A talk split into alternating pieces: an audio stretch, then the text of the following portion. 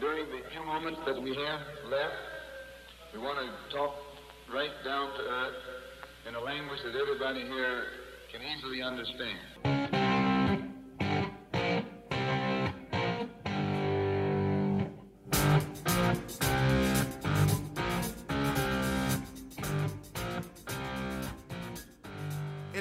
Un deporte en el que quizá como ningún otro todo puede cambiar de un momento a otro. ¿Por qué digo esto? Porque no solamente hablo de una jugada o de un partido o de una clasificación o de alguna eliminatoria.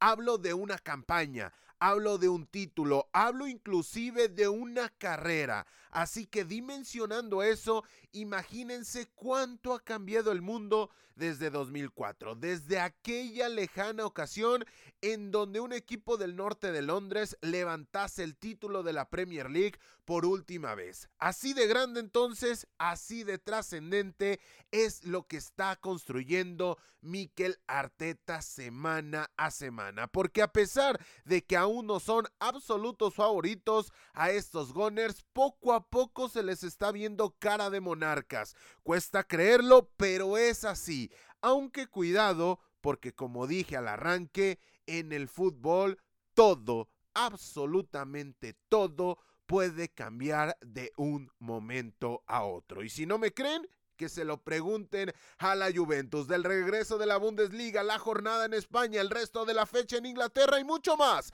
Hablaremos en este decimonoveno episodio de la segunda temporada de Fútbol Vertical.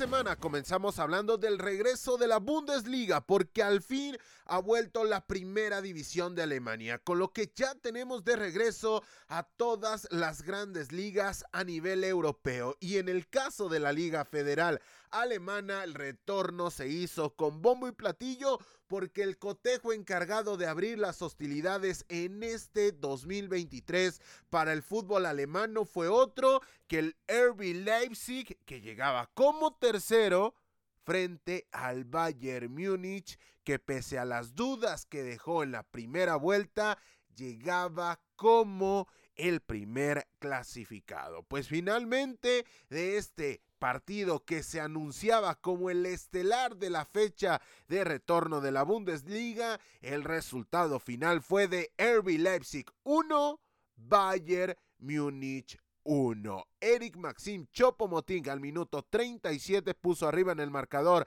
al cuadro de Baviera, pero Marcel Hastenberg al minuto 52 fue el encargado de empatar el encuentro y ponerle cifras definitivas al partido. En un partido en el cual tenemos que destacar los siguientes puntos. Comenzamos hablando de que este cotejo fue el marco para que hiciese su debut con la camiseta del campeón de Alemania, Jan Sommer. Sí, el ex meta del Borussia Mönchengladbach ha pasado directamente al gigante de Baviera debido, entre otras cuestiones, o mejor dicho, no entre otras cuestiones, debido prácticamente de manera exclusiva por la lesión de Manuel Neuer. Una lesión que, que, sufrió, que usted conoce, lo sufrió esquiando y que lo va a apartar por lo menos, cuando menos, lo que resta de campaña. A partir de ahí,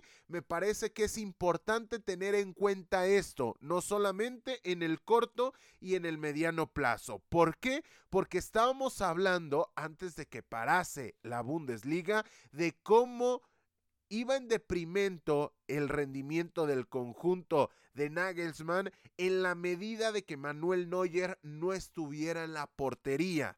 Cuando terminaba atajando Ulrich, se notaba bastante, bastante la baja de nivel que el meta representaba en comparación inmediata con lo del portero titular, en este caso Manuel Neuer. Y ojo que también Manuel Neuer en la Copa del Mundo deja alguna duda, deja alguna suspicacia sobre su rendimiento y su forma en esta versión. Pero pero qué tan grave era lo de Ulrich que se notaba bastante, bastante la baja del meta titular.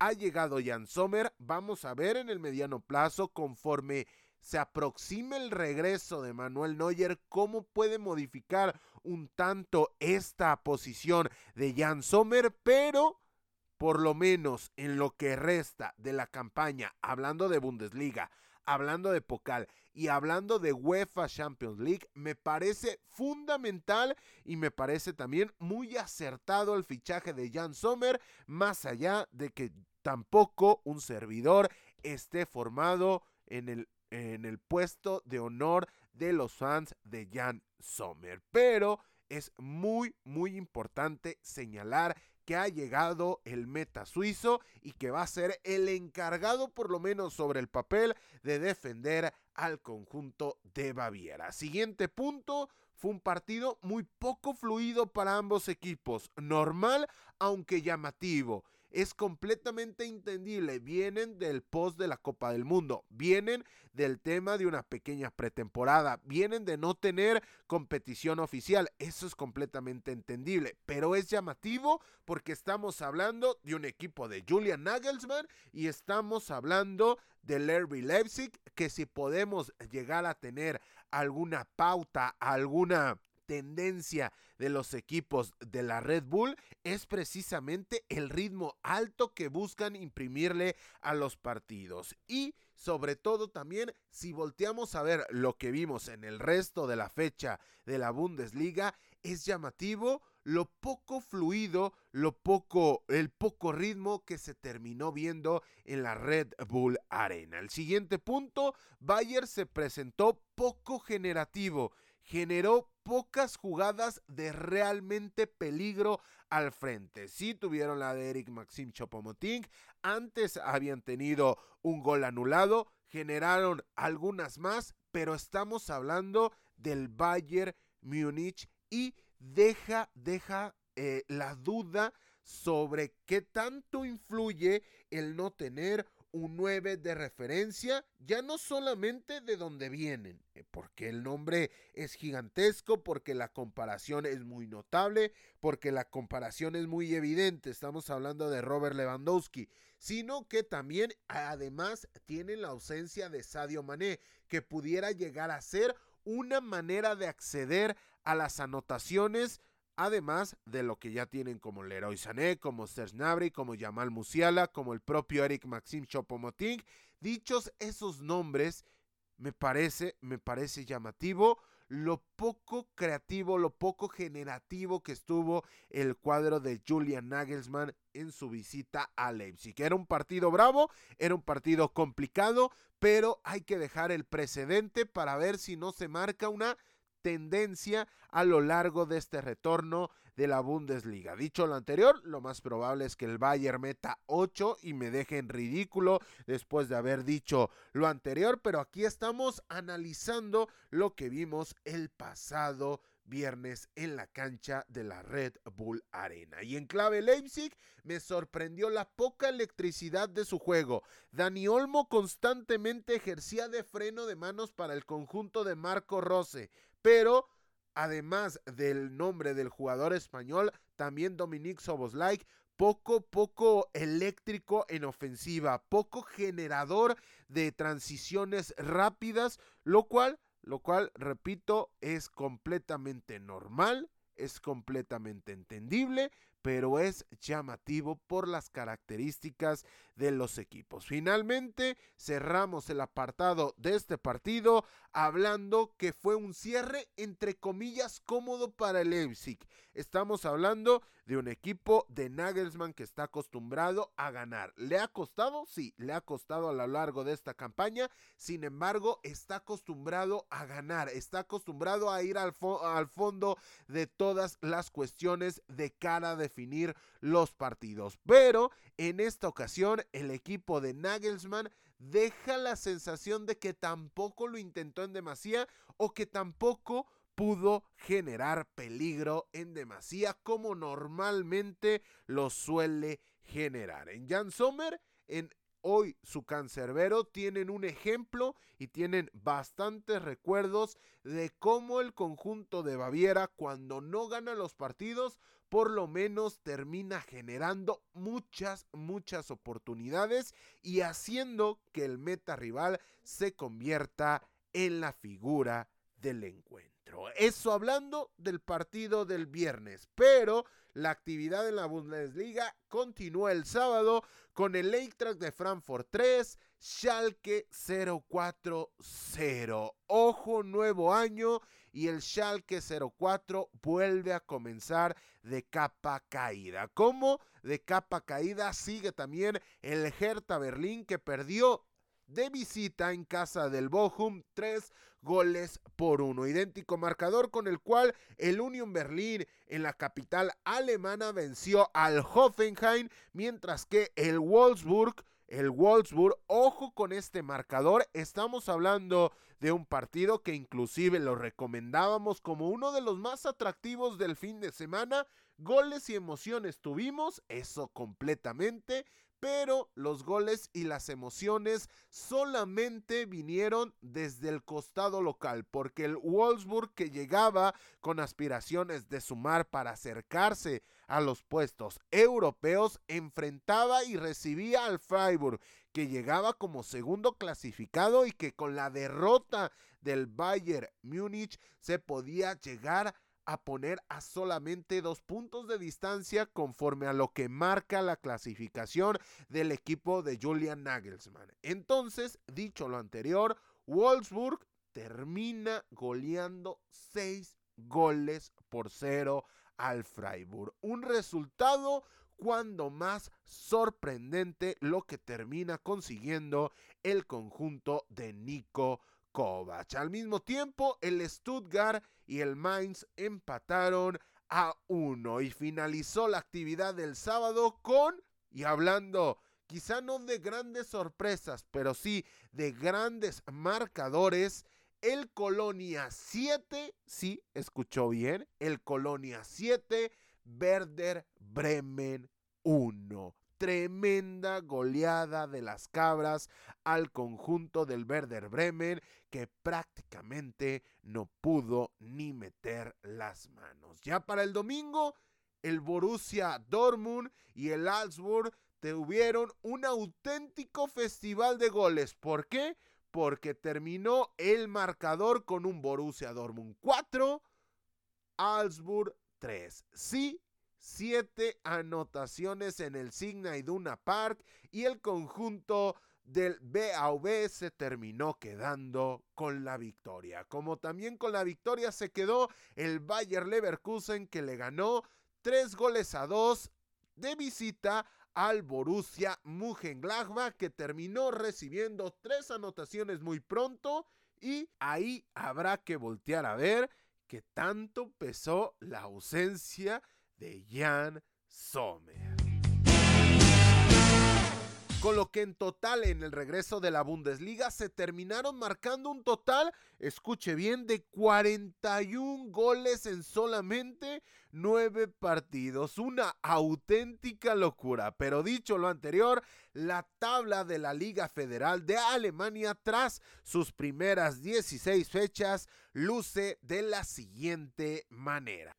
Primero es el Bayern Múnich que tiene 35 puntos. El segundo lugar es para el Eintracht de Frankfurt que tiene 30 unidades. Los mismos que el Union Berlin que es tercero y los mismos que el Freiburg que es cuarto. Solamente la diferencia de goles termina posicionando a un equipo sobre el otro. Quinto puesto es el RB Leipzig que tiene 29 puntos. Sexto lugar es el Borussia Dortmund que tiene 28 puntos. Hacemos un pequeño parón aquí y analicemos esto. Del segundo que es el Eintracht de Frankfurt al conjunto del Borussia Dortmund, que es el sexto, solamente hay dos puntos de diferencia. A partir de ahí, apretado lo que le sigue, no solamente los puestos europeos, sino también los puestos Champions League y el lugar de escolta del Bayern Múnich, que tiene 5 puntos de ventaja. Puede sonar a poco, pero si lo comparamos con lo apretado que está la tabla en los siguientes puestos, me parece, me parece que tornan mucho más, mucho más contundente. Séptimo puesto es el Wolfsburg que tiene 26 puntos. Octavo lugar es para el Borussia Mönchengladbach que tiene 22 unidades. Noveno puesto es para el Bayer Leverkusen que tiene 21 puntos. Décimo lugar es el Werder Bremen que tiene 21 puntos. Décimo primero es el Colonia 20 unidades. Décimo segundo es el Mainz 20 puntos. Décimo tercero Hoffenheim 18 unidades. Décimo cuarto es el Bochum 16 puntos. Décimo quinto es el Augsburg 15 unidades empatado en este aspecto con el Stuttgart, que en estos momentos estaría yendo a puestos de promoción porque tiene 15 puntos, pero una diferencia de goles inferior a lo que termina presentando el Augsburg y a puestos de descenso directo. En estos instantes se estarían yendo el Hertha Berlín con sus 14 puntos, solamente lo separan dos de la salvación de momento y el Schalke 04 que él sí está un poco más rezagado, tiene solamente 9 puntos tras las fechas disputadas. Nos vamos de Alemania y su Bundesliga porque es momento de hablar de la jornada número 21 de la Premier League que arrojó los siguientes resultados. Todo comenzó el sábado muy temprano cuando el Liverpool y el Chelsea terminaron empatando 0 por 0 en Anfield. Por cierto, este partido marcó el debut de Mijailo Mudrik que tuvo minutos interesantes, tuvo tuvo un par de secuencias importantes, tuvo algunos destellos que pueden llamar la atención, pero el hype que se ha creado con el debut de Mijailo Mudrik, sobre todo en los aficionados del Chelsea, me parece que va de la mano un poco más al tema de la necesidad de la ilusión. ¿Por qué? Porque sí hace las cosas de gran manera. Sí deja algunos destellos de buen fútbol, sí deja algunas sensaciones positivas que pueden llegar a hacer pensar a la afición del Chelsea y al proyecto Blue en general que puede llegar a dejar grandes dividendos el futbolista ucraniano, pero, pero, se destaca el taco, la asociación, la conducción, el regate porque no se destaca una asistencia o no se destaca una anotación. Sí, fueron muy pocos minutos, sí, evidentemente eh, fue el mejor inclusive del Chelsea a lo largo del partido con solamente esos 15 minutos, pero el hype me parece que está más encaminado a la necesidad de la ilusión que propiamente a una cuestión mucho más palpable, porque hemos sido testigos de debuts como el de Holland, de debuts por momentos también en la Supercopa de lo que deja Darwin Núñez y el quedarte con gestos técnicos específicos que por no que por ser destacados no dejan de ser intrascendentes porque finalmente terminas empatando a cero goles con la necesidad que tenías de sumar puntos, eso me parece que destacar, repito, gestos interesantes, destellos importantes. Pero esa necesidad de destacarlos habla un poco a las claras de que a la deriva se siente el aficionado del Chelsea que por lo menos en los últimos años no estaba acostumbrado a verse clasificado en el puesto en el cual en estos momentos está clasificado. Los siguientes partidos del sábado en la Premier League fueron el Leicester City 2, Brighton and Hove Albion 2. Goles de Mark Albrighton para el conjunto de Leicester al minuto 38 y también para el equipo local de Harvey Barnes al minuto 63 fueron los encargados de anotar para el equipo de Brendan Rogers, pero Karou Mitoma al minuto 27 e Ivan Ferguson con un tremendo remate al minuto 88 terminaron por poner las cifras definitivas al partido. Como definitivo también fue la victoria del Aston Villa 1 por 0 en St. Mary's Stadium ante el Southampton con solitaria anotación de Ollie Watkins al minuto 77. Como solitario está el conjunto Toffee porque el Everton volvió a perder esta vez ante el West Ham United que con un doblete de Jared Bowen al minuto 34 y al minuto 41 terminó venciendo al conjunto de los Toffees. Había comenzado bien el equipo de Frank Lampard, sin embargo, a pesar de que tuvieron 20-25 minutos interesantes, no fueron capaces de reflejarlo en el marcador y ante un buen acelerón de Jared Bowen, quien al 34 y el 41, como ya lo dijimos, terminó definiendo el partido a favor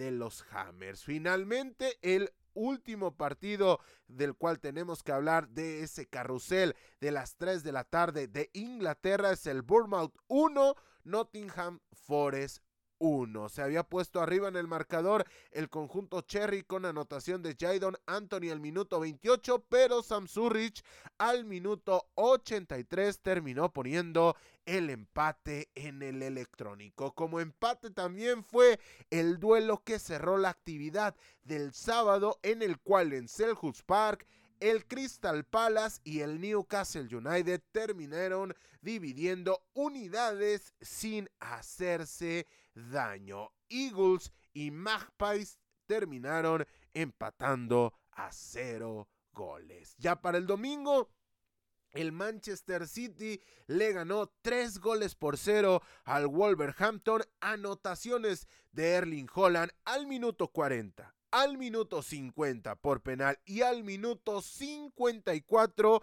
fueron las responsables de que el conjunto Citizen terminase ganando al equipo de los Wolves. Tremendo lo de Erling Brown Holland. No nos vamos a cansar de decirlo, por más que se cuestione, por más que dure una, dos, tres semanas sin hacer goles, realmente los números que está dejando, por más de que algunos quieran sobreanalizar algún empate del Manchester City, alguna derrota del equipo de Pep Guardiola, y es más sencillo apuntar al jugador más reciente o a la adquisición más reciente o la adquisición más importante dentro de lo más reciente, los números del noruego son tremendos. Sí, habría que analizar por qué esos números no le están alcanzando al cuadro de Guardiola para ser líder. Habrá que analizarlo, habrá que ponerle la lupa encima al equipo de Guardiola para poder terminar encontrando la respuesta a esa pregunta. Pero Holland ha llegado ya a 25, ojo, 25 anotaciones en 19 partidos jugados al momento. La temporada anterior, la 21-22, Hyun-Min Son y Mohamed Salah terminaron siendo los bota de oro de la Premier League con 23 goles. Ojo, 23 goles se terminan llevando el título de goleo. Y en 19 partidos disputados, en 19 fechas jugadas, el noruego ya pasó la máxima cuota de anotaciones que había dejado la temporada anterior. Y una antes, la 2021, Harry Kane también había llegado a 23 goles. Y una antes, Jamie Vardy en la 19-20 también había llegado a 23 goles. Es decir, lo que estamos viendo de Erling Brown Holland al momento, al momento, es un ritmo que puede llegar a destrozar todos, todos los registros de Premier League. De First Division o de la primera división suena bastante complicado porque hay hay auténticas locuras en cuanto a las cifras, pero color. Pero en HD, lo que estamos viendo de Erling Brown Holland es realmente anecdótico y para guardarlo muy bien en la memoria porque para que volvamos a ver algo como lo que estamos viendo en el primer semestre de un futbolista en una liga tan competitiva como lo es la Premier League, seguramente, seguramente pasará algún tiempo. Al mismo tiempo, el Leeds United, hablando de anotaciones, aquí no hubo anotaciones porque Leeds United y el Brentford terminaron empatando 0 por 0. Y cerró la actividad del fin de semana el Arsenal 3, Manchester United 2. Eddie Enketia al minuto 24 y al 90, entre medias Bucayo Saka, fueron los encargados de poner las tres anotaciones para el equipo de Mikel Arteta y entre medias o eh, dentro del partido Marcus Rashford al minuto 17 había puesto arriba en el marcador al conjunto de Ten Hag y Lisandro Martínez al 59 había sido el encargado de empatar de manera momentánea el partido para el equipo de los Red Devils. Pero vamos, vamos a analizar el partido porque hay que destacar algunos puntos. Primero, hay que dejarlo como premisa. Estamos hablando del partido de la jornada. Sin lugar a dudas, del partido de la jornada. Ojo, porque en esta fecha solamente se marcaron 17 goles en 9 partidos. Todavía falta un duelo, pero esos 9 partidos son exactamente los mismos que se disputaron en la Bundesliga y en la Bundesliga se marcaron 41. Tampoco yo soy un gran creyente de analizar que el espectáculo solamente depende de la cantidad de las anotaciones. Habrá que, habrá que poner en la palestra, habrá que poner en la balanza algunas cuestiones como puede ser la calidad de las anotaciones, la competitividad, el ritmo, para tomar un espectáculo como positivo o como no tan positivo de cara a las anotaciones. Pero sí es llamativo que la Bundesliga haya conseguido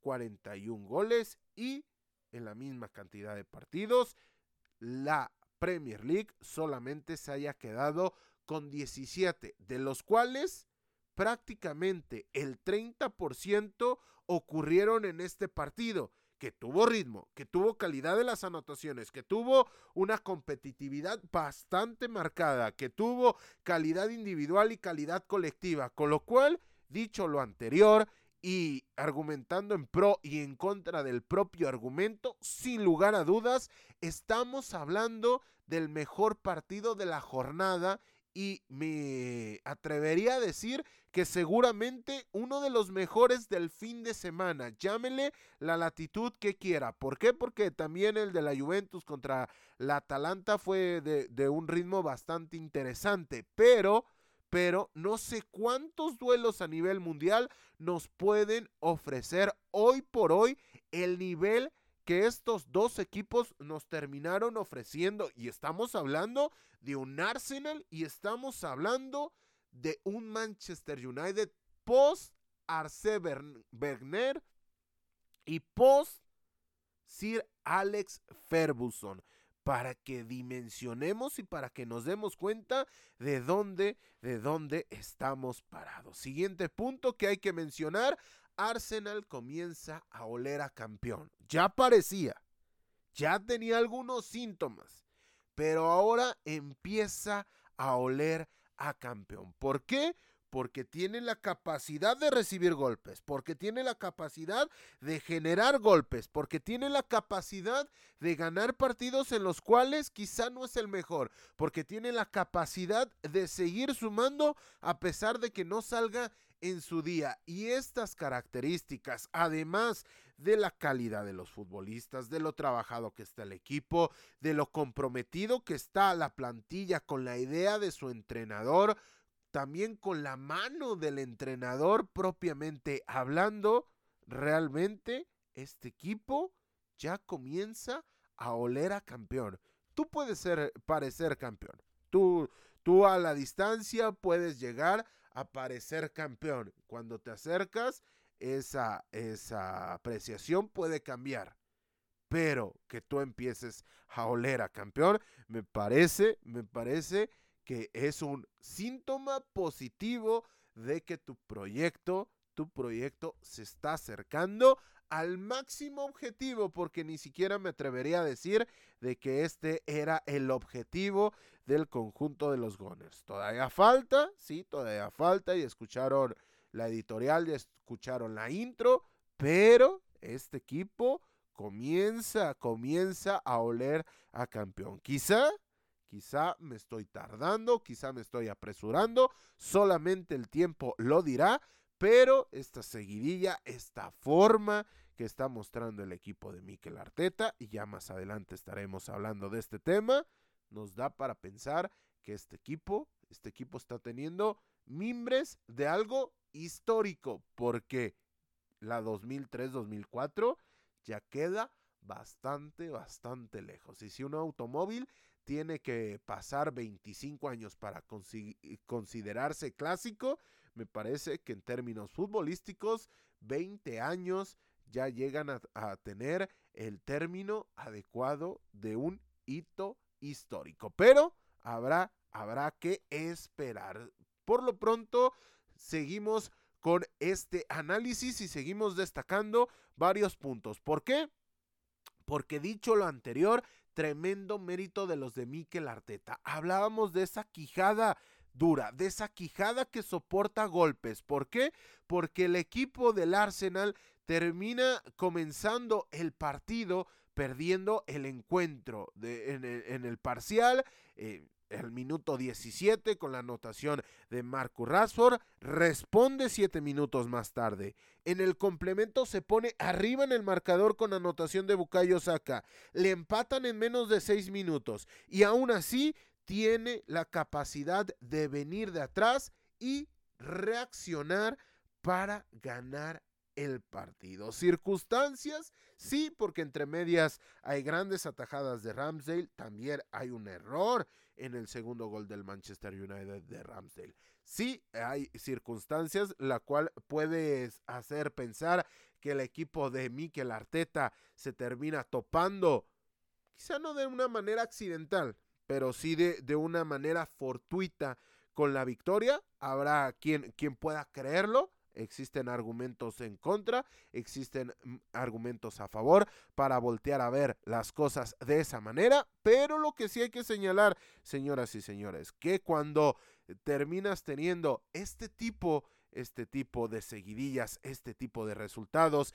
y este tipo de inercias es muy positivo y no solamente hay que voltear a ver el tema del aura que, que, involucra y que envuelve al equipo de Arteta las últimas semanas. También hay que señalar lo preparado que está este equipo para competir de buena manera. Siguiente punto. Otro mérito de Mikel Arteta es potenciar a Bukayo Saka, crear un sistema que lo haga brillar, que lo hace recibir el balón en la zona en la cual es peligroso. ¿Por qué? Porque sería muy sencillo creer que Bukayo Saka solamente es un extremo al uso, un extremo el cual por carriles exteriores puede generar superioridad en el uno contra uno, es veloz, es potente, te puede generar ahí algún tipo de posibilidad. No, Bukayo Saka es mucho más que un extremo al uso es un jugador asociativo, es un jugador resolutivo y es un jugador con clara tendencia a definir los balones que llega a tener en el balcón del área. Y me parece que es bastante importante y bastante meritorio para mí que el Arteta el potenciar a Bucayo creando un sistema en el cual lo esté propiciando a brillar. Lo vimos en el primer tiempo de los cuartos de final de la Copa del Mundo. Inglaterra contra Francia, Francia contra Inglaterra, lo analizamos en estos micrófonos, cómo se termina desperdiciando la primera parte de Bukayo Saka porque recibía en el carril exterior, pero si partimos los carriles y tomamos como referencia que Bukayo Saka recibe de manera constante el esférico en eh, zonas mucho más interiores en este Arsenal y estamos viendo lo productivo que es y además lo vimos en esa segunda parte de los cuartos de final de Qatar 2022, cómo puede llegar a ser resolutivo y el detectar eso, el potenciar eso y el crear eso es otro tremendo mérito de Mikel Arteta. Siguiente punto, Eddie Enquetia ha sido el sustituto dorado para Gabriel Jesús. Muchas dudas se generaron con la lesión del atacante brasileño que se presentó también en la Copa del Mundo, pero es realmente importante el llegar a tener una unidad B o por lo menos un representante de la unidad B que te termine por generar posibilidades de obtener resultados de un futbolista que quizá no estaba no estaba dentro de la planeación que llegara a tener este protagonismo y lo de Eddie Enquetia me parece que está siendo muy muy destacado. Como también destacado fue el partido de Alexander Sinchenko, que en la primera y en la segunda zona ayuda en la salida en carriles interiores y en la última zona si llega a ocupar carriles exteriores y ahí es donde genera posibilidades para los futbolistas porque estamos hablando de un lateral por izquierda con calidad de un jugador de tres cuartos de campo con lo cual me parece que está siendo también muy acertado la labor que está teniendo el jugador ucraniano a favor del equipo del norte de Londres. Pero haciendo un cambio de juego y yéndonos a hablar del Manchester United, también hay que apuntar cosas a favor y en contra del equipo de Eric Ten Hag. ¿Por qué? Porque el equipo de los Red Devils sufrió este domingo su primera derrota post Copa del Mundo. Y esto, esto no solamente es una cuestión para cuestionar el partido de los de Ten Hag. Es una cuestión para alabar la forma de los de Eric Ten Hag. ¿Por qué? Porque entre medias han tenido actividad de EFL Cup, han tenido actividad compleja de, de Premier League, también han tenido actividad de la uh, ah, FA Cup y hasta este momento visitando, ojo, visitando al líder de la Premier League y de último minuto haciéndole dos goles a un equipo como el de Mikel Arteta, viene la primera derrota para los Red Devils. La primera post Copa del Mundo, lo cual me parece que solamente acentúa más el tema de que mencionábamos que estos equipos seguramente son de los que más están en forma a nivel mundial. Ya vamos terminando porque también hay que señalar que sigue el buen momento de Marcus Rashford, ya no solamente resolutivo, sino también en lo creativo. Toma un balón en tres cuartos de campo, termina haciendo un gesto técnico para sacarse al defensor de manera formidable, define, termina consiguiendo el 1 por 0 apenas al minuto 17. Finalmente, de poco sirvió para su equipo por lo menos en cuanto al resultado, pero la forma de Marcus Rashford semana tras semana lo hemos mencionado y sigue siendo muy llamativa. Siguiente punto, las fallas en defensa del Manchester United. Realmente hay que apuntar esto, ¿por qué? Porque viene la gran anotación de Marcus Rashford al minuto al minuto 17. Pero al 24 llega la anotación del empate, llega la primera del Arsenal, llega la primera de Eddie Enquetia.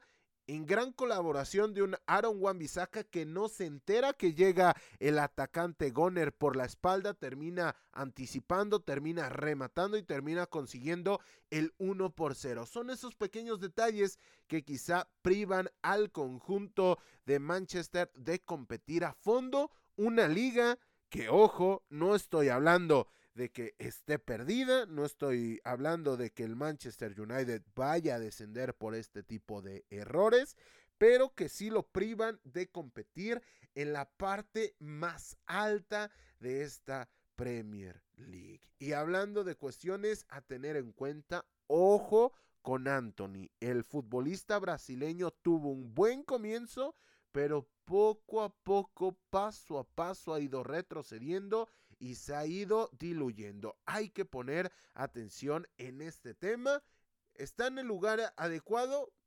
Eh, eso puede llegar a ser cuestionable, pero lo que sí no podemos cuestionar es que está con la persona indicada hablando de Eric Ten Hag. Pero sí hay que señalar que Anthony, salvo chispazos, salvo gestos técnicos específicos, se está diluyendo en cuanto su aporte para su equipo.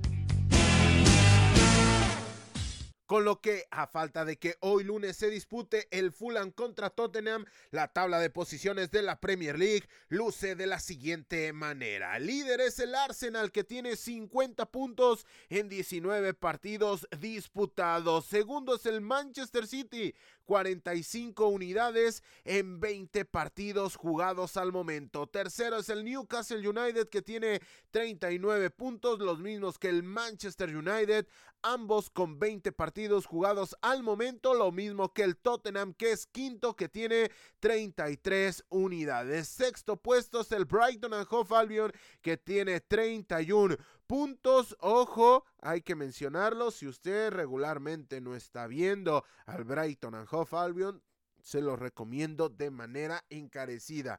Es complejo porque al ser el Brighton and Hove Albion, con todo respeto, eh, lo terminan poniendo en horarios que no son estelares y que tampoco son exclusivos. Pero vale bastante, bastante la pena voltear a ver al conjunto de Roberto de Cervi a nivel europeo, sin lugar a dudas, de los equipos que más han hecho gala de sus recursos y que también han potencializado individuales muy individualidades bastante interesante. Séptimo clasificado, Fulham, 31 puntos. Octavo puesto es para el Brentford, que tiene 30 unidades. Noveno lugar, el Liverpool, con 19 partidos disputados, pero tiene solamente 29 puntos. Los mismos que el Chelsea, que ellos sí ya tienen 20 partidos jugados y son décimo lugar, tiene 29 puntos. Lugar número 11 es el Aston Villa, que tiene 28 puntos. Lugar número 2 12,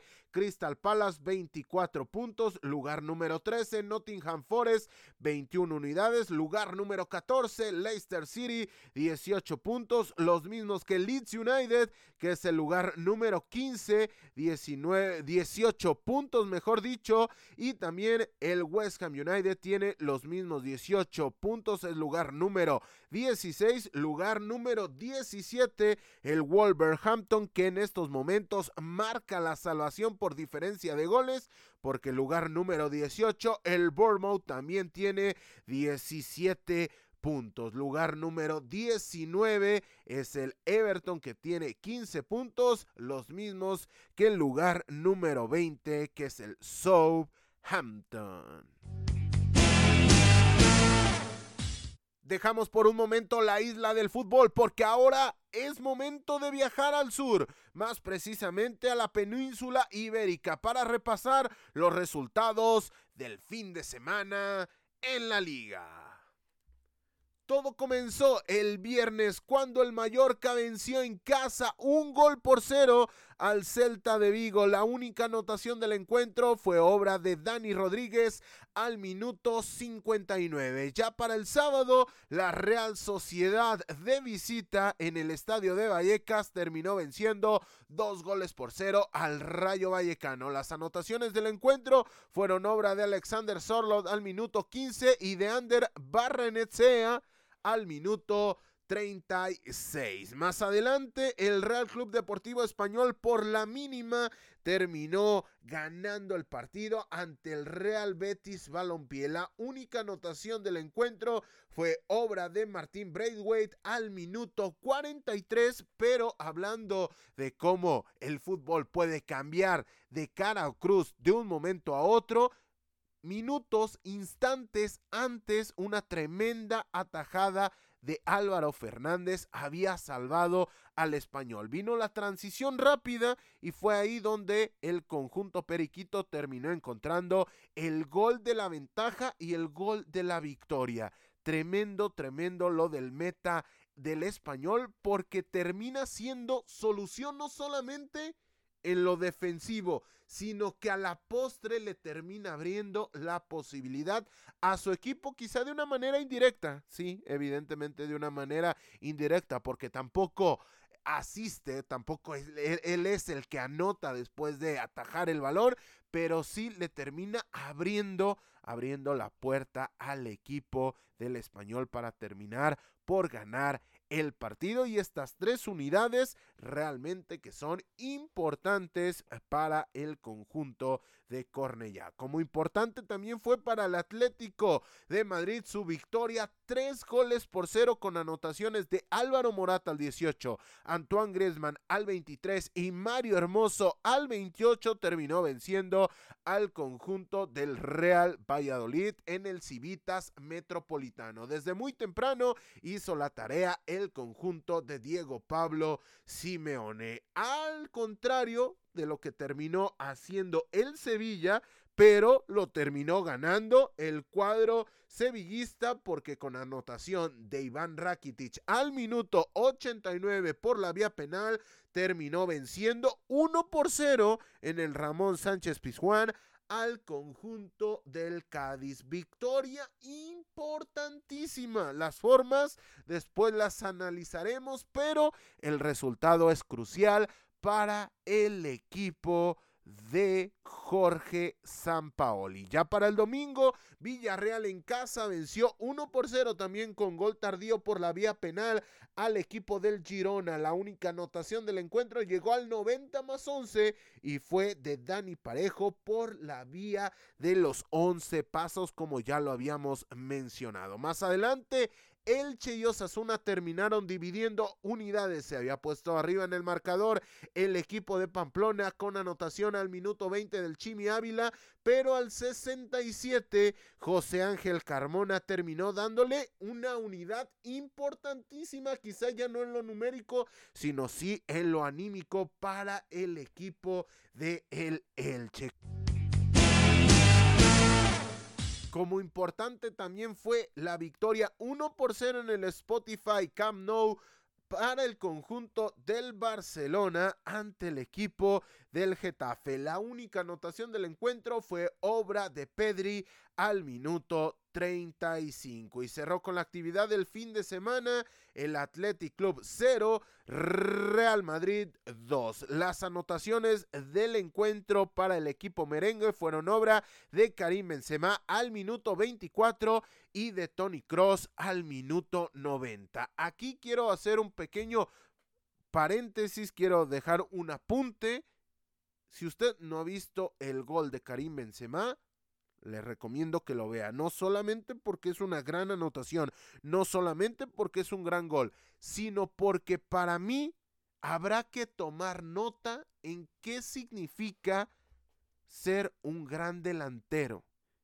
¿En qué se requiere para ser un gran delantero? No solamente un gran delantero es el que no falla, Evidentemente el fallar es parte del juego y en la medida de que tú falles menos te vas a convertir en un jugador más solvente y por ende un mejor futbolista. Pero muchas veces se puede llegar a creer que solamente con no fallar ya te convierte en un buen futbolista.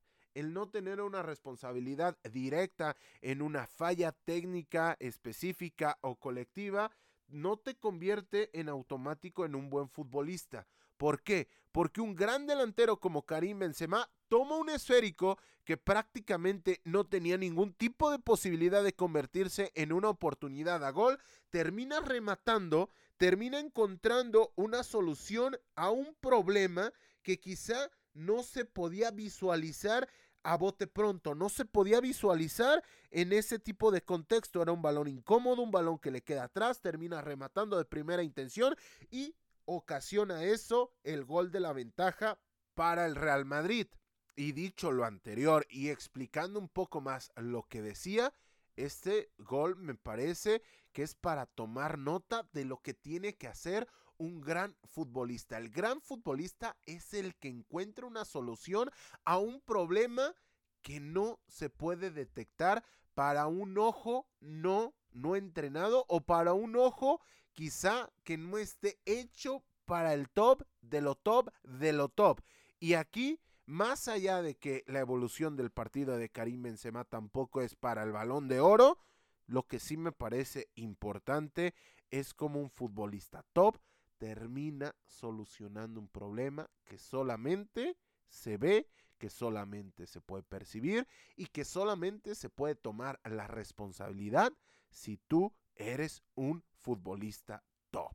Pero, dicho lo anterior, y ya para terminar con el tema de la jornada de la liga, solamente se marcaron 14 goles en 9 partidos. Ya se han disputado 9 de los 10 partidos de esta jornada de la liga y solamente se marcaron 14 goles. Repetimos, en la Premier League se terminaron anotando 17 goles y en la Bundesliga se terminaron anotando 41 goles. Pareciera que todas las anotaciones este fin de semana se las terminó llevando la Liga Federal Alemana. Con lo que a falta de que hoy se dispute el Valencia contra Almería, la tabla de posiciones en España luce de la siguiente manera. El líder es el Barcelona que tiene 44 puntos. Los mismos partidos disputados, pero tres unidades más que el Real Madrid, que es segundo clasificado por sus 41 unidades. Tercero es la Real Sociedad que tiene 38 puntos. Cuarto es el Atlético de Madrid que tiene 31 unidades, las mismas que el Villarreal que es quinto y tres más que el Betis que es sexto. Tiene 28 puntos el equipo del ingeniero Manuel Pellegrini que está empatado en puntos con el Osasuna que tiene 28 unidades. Dos más que el Athletic Club que tiene 26 puntos. Rayo Vallecano es lugar número 9, tiene 26 unidades. Lugar número 10, Real Club Deportivo Mallorca, 25 puntos. Y aquí hacemos otro pequeño paréntesis.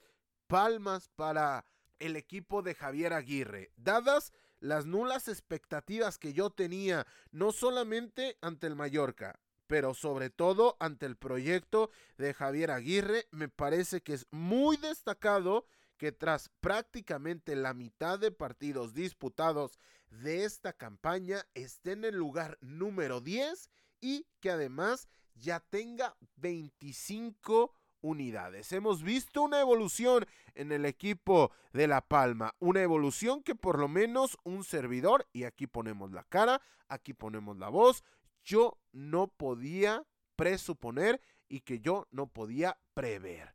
Pero palmas para el equipo de Mallorca. Lugar número 11, continuamos con la tabla, es el Girona que tiene 21 puntos. Lugar número 12, Español 20 unidades. Lugar número 13, Valencia 19 puntos. Lugar número 14, Almería que tiene 18 puntos. Lugar número 15, Sevilla que sale de nueva cuenta de los puestos de descenso, tiene 18 puntos. Lugar número 16, Getafe 17 unidades, lugar número 17 con las mismas unidades que el Getafe, el Real Club Celta de Vigo, que tiene 17 puntos. Lugar número 18, Valladolid, 17 unidades. De momento, el conjunto del Pucela se estaría yendo a la Liga Smart Bank. Lugar número 19, Cádiz, 16 puntos. Y lugar número 20 con 6 unidades es el Elche, que es también de la mano el último lugar. Nos vamos de España porque ha llegado el momento de las noticias breves de la semana.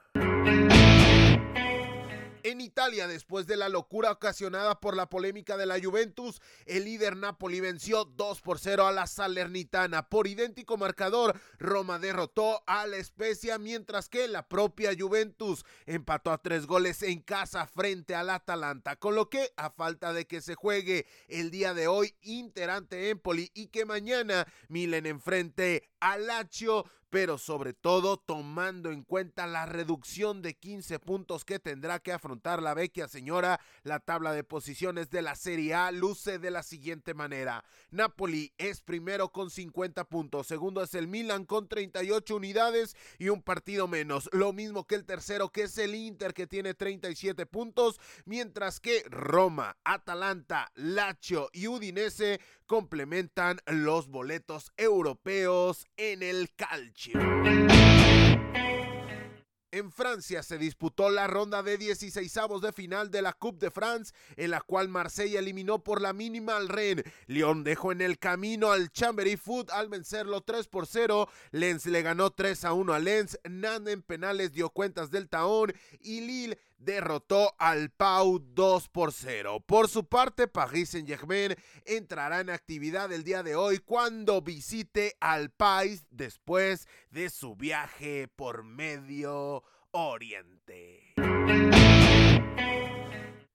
En Portugal, Benfica derrotó 3 por 0 al Santa Clara. Sporting Braga en el añadido venció 2 por 1 al Pasos de Ferreira. Porto por la mínima dio cuenta del Vitoria, mientras que por su parte Sporting Club derrotó 2 por 1 al Vizela, con lo que tras 17 jornadas disputadas, la tabla alta de la Liga Portugal luce de la siguiente manera. Benfica sigue siendo el líder con 44 puntos. Segundo es el Braga con 40 unidades. Tercero es el Porto con 39. Y Sporting cierra los primeros cuatro con 32 puntos. En Turquía, Galatasaray derrotó 2 a 1 a la Talla Sport, mientras que Istanbul Basaksehir ganó 3 a 1 al Kasim Pasa, con lo que a falta de que el día de hoy Fenerbahce enfrente su partido de la jornada, el líder es el Galatasaray con 45 unidades, segundo es el propio Fenerbahce que al momento suma 38 puntos, mientras que el tercero y cuarto clasificado son el Istanbul Basaksehir y el Besiktas respectiva mente. En Países Bajos, el líder Feyenoord empató uno con el Ajax. PSV por su parte venció 1 por 0 al Vitesse, mientras que el segundo AC Talmar derrotó 3 por 1 al Fortuna Citar. Con lo que tras 17 jornadas en la Eredivisie, la parte alta de la tabla luce de la siguiente manera. En la cima se encuentra el Feyenoord con 38 puntos. Segundo es el mencionado AZ con 36. Tercero es el PSV Eindhoven que tiene 35 puntos, mientras que Twente con 34 y Ajax con 33 unidades son el cuarto y el quinto clasificado respectivamente. Por último, en Escocia se disputó la cuarta ronda de la Scottish Cup, en la que Celtic derrotó al Greenock Morton 5 goles por 0 y Rangers eliminó por la mínima diferencia al St. Johnston. Con esto llegamos al final del episodio número 19 de la segunda temporada de Fútbol Vertical. Le recordamos que nos pueden seguir en redes sociales, estamos en Instagram y Twitter con el usuario arroba verticalfútbol en donde damos seguimiento puntual a la actualidad del fútbol internacional, noticias, resultados, tablas de posiciones y mucho, pero mucho más en arroba verticalfútbol en Instagram y en Twitter. No lo olvides, pásate por allá y síguenos. Además de que le recordamos que en versión podcast estamos disponibles en Spotify, iBox, Amazon Music, Google Podcast, Apple Podcast y ahora también en YouTube. Con el podcast semanal, pero también con contenido diferencial y exclusivo para esa plataforma. Noticias, tops y muchas, pero muchas cosas más serán parte del contenido que por allá estaremos generando. Así que si tú nos escuchas en una plataforma de audio y lo quieres seguir haciendo por ese medio, está genial pero te invitamos a que te pases por nuestro canal de YouTube para que te suscribas y disfrutes de lo que por allá estaremos preparando para ti. Créeme que no te vas a arrepentir y que además esa suscripción nos ayudaría muchísimo a seguir creciendo. Sin más por el momento y a nombre de todos los que hacemos posible la realización de este podcast, yo soy Carlos Alberto Valdés que te recuerda que no olvides disfrutar del balón porque fútbol cada vez es más vertical.